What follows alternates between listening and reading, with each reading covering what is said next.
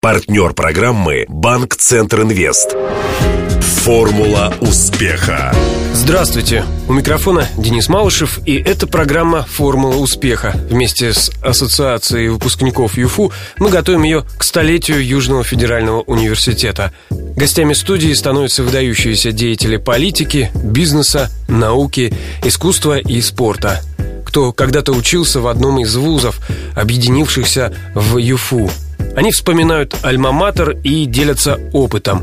Сегодня со своей формулой успеха на радио Ростова Яков Никитин, совладелец компании «Бастион» и создатель судоверфи «Скиф». Заветная мечта выпускника физфака – пересадить ростовчан с машин на яхты – Интервью. Яков Станиславович, вы, конечно, меня немножко удивили, признавшись, что совсем недавно вступили в сообщество пользователей Фейсбука. Мои последние увлечения, то, чем я сейчас занимаюсь большую часть времени, это яхты, путешествия, приключения. И, наверное, они уже требуют поиска и новых контактов, новых знакомых. Я сам собираюсь и делаю путешествия, гонки. Мне нужны партнеры и команда. Когда состоится? И что это будет? Будет? 3 апреля я иду в гонку «Три страны». Капитаном будет питерец, я помощник капитана и четыре ростовчанина, которые вот увлеклись яхтой, обучились в школе в ростовской яхтиной, и они согласились с нами пойти. В мае я пойду еще на одну регату. Я думаю, в этом году я схожу в море, ну, раза 4-5, я надеюсь. Остальное время я буду на своей яхте здесь Дон, Черное море проводить. Но было бы странно от владельца яхтенного бизнеса слышать другое,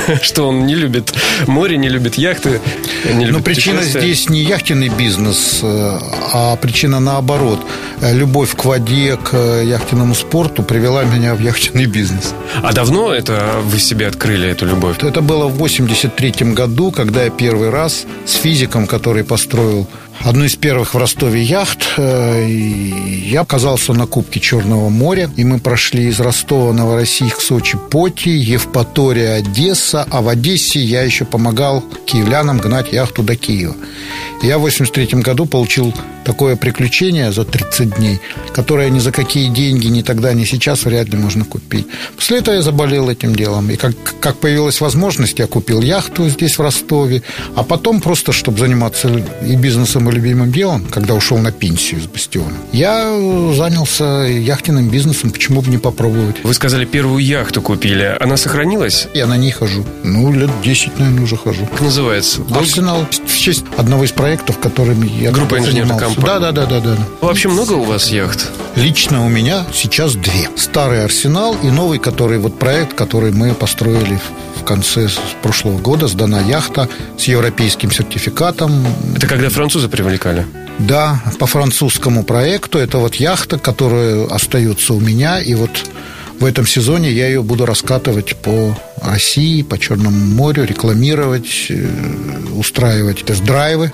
А в чем ее особенность? Я читал, что это э, морская крейсерская яхта. Я прав? Да, это судно, предназначенное для того, чтобы несколько человек ходили по рекам, озерам, морям и океанам. Данная яхта парусная. Далеко в море ходят парусные яхты, потому что мотор всегда может заглохнуть. Да, она должна выдерживать огромные нагрузки, она должна правильно, хорошо ходить, она не должна тонуть, она должна быть безопасной. И это очень высокие технологии. То, что мы научились здесь строить в Ростове эти яхты, я считаю, это очень большое достижение. То есть вы ее в серийное производство уже запустили? Да. Есть заказчики? Мало, но есть. Вот сейчас готовится к следующему сезону следующая яхта. У нас еще один заказчик есть, как минимум. Ну, вот кризис подкосил же все. Ну и кроме всего прочего, инфраструктура очень сильно отстает. Приходится заниматься сейчас причалами, стоянками, раз никто другой не занимается, разведывать места, куда можно ходить, возить туда людей, показывать, чтобы они захотели туда уже прийти сами, а приглашать людей на яхтенные соревнования. За рубежом всегда можно снять яхту, набрать экипаж или приехать туда и вступить в этот экипаж, где тебя научат э, ходить на яхте, расскажут, покажут. В частности, по Фейсбуку я ищу таких желающих здесь и готов оказать им содействие. Можно уже сейчас начинать так жить. Еще а пока. сколько нужно, чтобы не стыдно было? Залив в 25 километрах от Мармариса, глухой, с тремя деревнями и одним отелем. Там стоит яхт больше, чем во всей э, России вместе взятой. Не стыдно, но я не знаю, сколько не стыдно. Приезжайте в любое место за рубежом на море. Вот столько уже не стыдно. Ваша миссия, я прочитал это на сайте группы компании «Скиф», отдых на воде должен стать э, доступным для каждого жителя России. Да. Мне кажется, это Более того, он уже... утопично несколько, нет? Вообще дорогое удовольствие иметь. В 90-м году мечтой каждого россиянина был легковой автомобиль. Легковых автомобилей либо это были москвичи и Волги. Чинить их надо было в гараже у дяди Васи. Брали канистры, чтобы приехать на море. А заправок не было, бензина не было, стоянок не было, сервиса не было, ничего не было. 90-й год – это совсем недавно. Сейчас мы имеем все. Сегодня это 90-й год на воде. Я думаю, в 2020 году у нас будет все точно так же, как за рубежом, в Турции где-нибудь, в Чехии, в Греции жить на Дону и сесть на лодку с семьей, прокатиться по Дону, отдохнуть, съесть шашлыка на природе и вернуться – это нормальное желание любого ростовчанина. Но вы не ответили, все-таки это дорогое удовольствие? Я бы не сказал, что оно дешевое. Вот среднестатистическая семья ростовчанина, да? Иметь яхту такая семья э, вряд ли сможет. А вот прокатиться на ней раз, два в сезон, почему нет? И вы это направление развиваете? Да, конечно. Мы запускаем в этом году уже программу проката э, лодок, яхт. Жду подробностей. Я думаю, слушатели тоже. Э, когда, э, сколько? Вот начинается сезон, это май. Угу. Можно будет заказать, договориться с яхтой. Будет капитан, будет яхта. Мы предложим маршрут от Таганрога до Семикаракор. С вами будет экскурсовод. Если надо, мы закажем кейтеринг, там шашлыки можете готовить сами, заказать uh небольшую лодку, взять ее на прокат, сходить на рыбалку с другом, вернуть лодку, и это будет недорого. Приблизительно, да? Вот сколько? Простая лодка весельная, ну, несколько сот рублей, ну, я не знаю. С человека, да? За лодку. Если это большая компания на яхте, ну, uh день, день будет стоить, ну, тысячи три. Человека. С человека. Можно из Ростова в Семикараков, из Ростова в Старочеркасск съездить, можно приехать приехать в Старочеркасск и там организовать рыбалку, путешествия и прочее.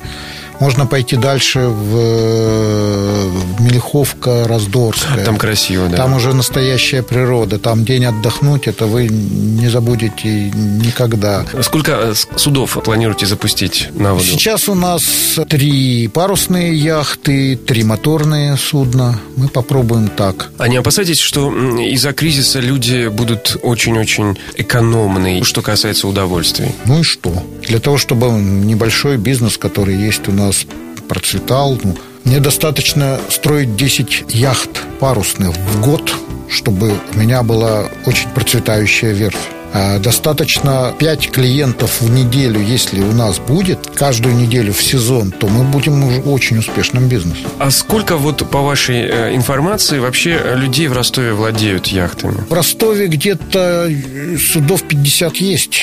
Яхт. Серьезных? Яхт, да, парусных яхт. Как правило, моторные суда – это 1 к 10. То есть в 10 раз больше. Без лодочек, без мелких катеров. Я сейчас говорю так по ощущениям. 50-100 судов. Средняя стоимость вот в этом флоте? Профессиональная морская яхта, на которой можно спокойно выйти в море типа Азовского, Черного. Новая. Стоит приблизительно от 80 тысяч евро до бесконечности. А судно, на котором мы э, катаем, вот сделано для проката, оно стоит порядка двух-двух с половиной миллионов рублей. Но если зарабатывать на нем деньги, вот в Анапе, за один сезон оно начинает приносить прибыль тем заказчикам, которые катают там людей.